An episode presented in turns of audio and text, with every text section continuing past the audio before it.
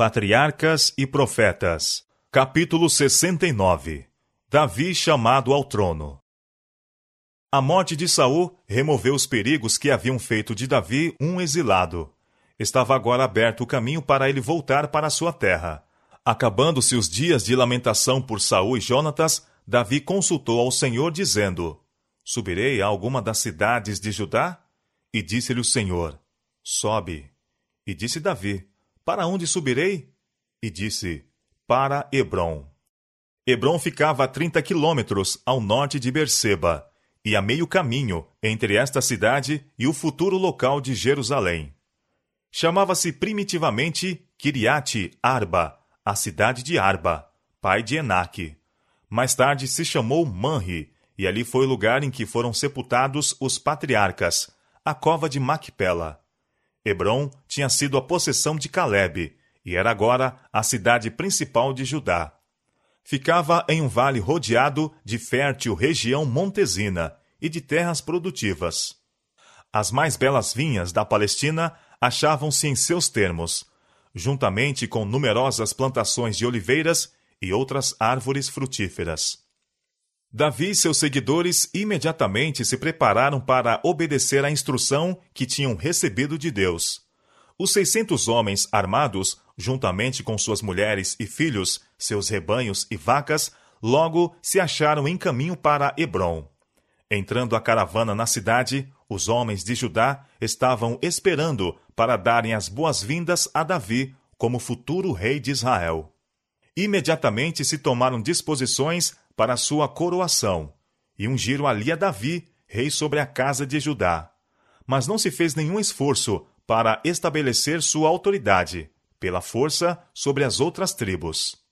Um dos primeiros atos do monarca recém-coroado foi exprimir sua afetuosa consideração pela memória de Saul e Jonatas.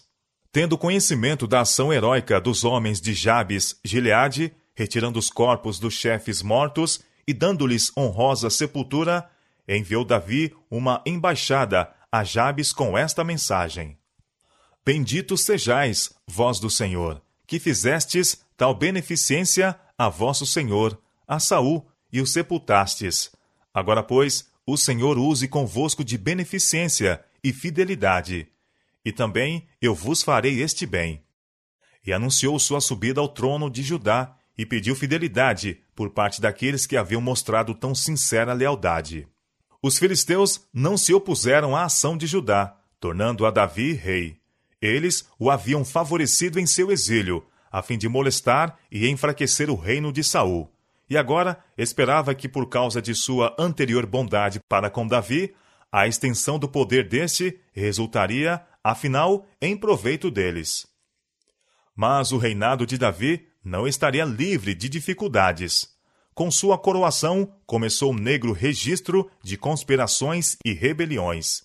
Davi não sentou no trono de um traidor.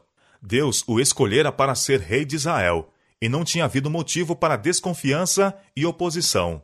No entanto, mal havia sido sua autoridade reconhecida pelos homens de Judá, quando, pela influência de Abner, foi Isbosete, filho de Saul, proclamado rei e posto sobre um trono rival em Israel. Isbosete era senão um representante fraco e incompetente da casa de Saul, ao passo que Davi estava preeminentemente qualificado para arrostar as responsabilidades do reino. Abner, o fator principal no levantamento de Isbosete ao poder real, tinha sido comandante general do exército de Saul e era o homem mais distinto em Israel. Abner sabia que Davi tinha sido designado pelo Senhor ao trono de Israel, mas, tendo-o tanto tempo acossado e perseguido, não estava agora disposto a que o filho de Jessé sucedesse no reino em que governara Saul. As circunstâncias sob as quais Abner foi posto serviram para desenvolver seu verdadeiro caráter e mostraram ser ele ambicioso e sem escrúpulos. Tinha estado intimamente ligado a Saul e fora influenciado pelo espírito do rei para desprezar o homem que Deus escolhera para reinar sobre Israel. Seu ódio aumentara pela censura incisiva que Davi lhe fizera na ocasião em que a bilha de água e a lança do rei foram tiradas de ao lado de Saul, enquanto ele dormia no acampamento. Lembrava-se de como Davi tinha bradado aos ouvidos do rei e do povo de Israel: Porventura, não és varão? E quem há em Israel como tu? Por que, pois, não guardaste tu, o rei, teu senhor? Não é bom isto que fizeste. Vive o Senhor, que sois dignos de morte. Vós que não guardastes a vosso Senhor, o ungido do Senhor. 1 Samuel capítulo 26, versos 15 e 16. Esta censura inflamara-se em seu peito e resolveu executar seu propósito de vingança e criar divisão em Israel por meio do que poderia ele próprio exaltar-se. Empregou o representante da passada realeza para promover suas ambições e intuitos egoísticos. Sabia que o povo amava Jonatas, sua memória era acalentada, e as primeiras campanhas bem-sucedidas de Saul não foram esquecidas pelo exército. Com decisão digna de melhor causa, este chefe revoltoso prosseguiu na execução de seus planos. Maanaim na outra margem do Jordão, foi escolhida para a residência real, visto que oferecia a máxima segurança contra os ataques, quer de Davi, quer dos filisteus. Ali teve lugar a coroação de Isbosete. Seu reino foi primeiramente aceitado pelas tribos a oeste do Jordão, e estendeu-se finalmente por todo Israel, com exceção de Judá. Durante dois anos, o filho de Saul fruiu as suas honras em sua segregada capital. Mas Abner, no intuito de ampliar seu poder por todo Israel, preparou-se para a guerra agressiva. E houve uma longa guerra entre a casa de Saul e a casa de Davi. Porém, Davi ia se fortalecendo, mas os da casa de Saul se iam enfraquecendo. Finalmente a traição subverteu o trono que a malícia e a ambição estabeleceram. Abner, enchendo-se de ira contra o fraco e incompetente Esbozete, desertou para o lado de Davi, com o oferecimento de lhe trazer todas as tribos de Israel. Suas propostas foram aceitas pelo rei, e ele foi despedido com honra para cumprir seu propósito. Mas a recepção favorável de tão valente e famoso guerreiro provocou a inveja de Joabe, o comandante-geral do exército de Davi. Havia uma dissensão mortal entre Abner e Joabe, tendo o primeiro morto a Azael, irmão de Joabe, durante a guerra entre Israel e Judá. Agora Joabe, vendo uma oportunidade para vingar a morte de seu irmão e livrar-se de um que seria seu rival, aproveitou civilmente da ocasião para armar cilada a Abner e matá-lo. Davi, ouvindo falar deste traiçoeiro assalto, exclamou: Inocente sou eu, e o meu reino para com o Senhor, para sempre do sangue de Abner, filho de Ner. Fique-se sobre a cabeça de Joabe e sobre toda a casa de seu pai. Em vista da condição incerta do reino e do poderio e cargo dos assassinos, pois que o irmão de Joabe, Abisai, estivera unido com ele, Davi não pôde punir o crime com um justo castigo. Contudo, manifestou publicamente sua aversão àquela cena de sangue. O sepultamento de Abner foi acompanhado de honras públicas. Exigiu-se que o exército, com Joabe à sua frente, tomasse parte nos atos de lamentação, com vestes rotas e vestidos de saco. O rei manifestou sua dor, observando um jejum no dia do sepultamento. Acompanhou o séquito fúnebre como principal pranteador. E junto à sepultura pronunciou uma elégia que era uma censura cortante aos assassinos. Pranteando a Abner, disse: Não morreu Abner como morre o vilão?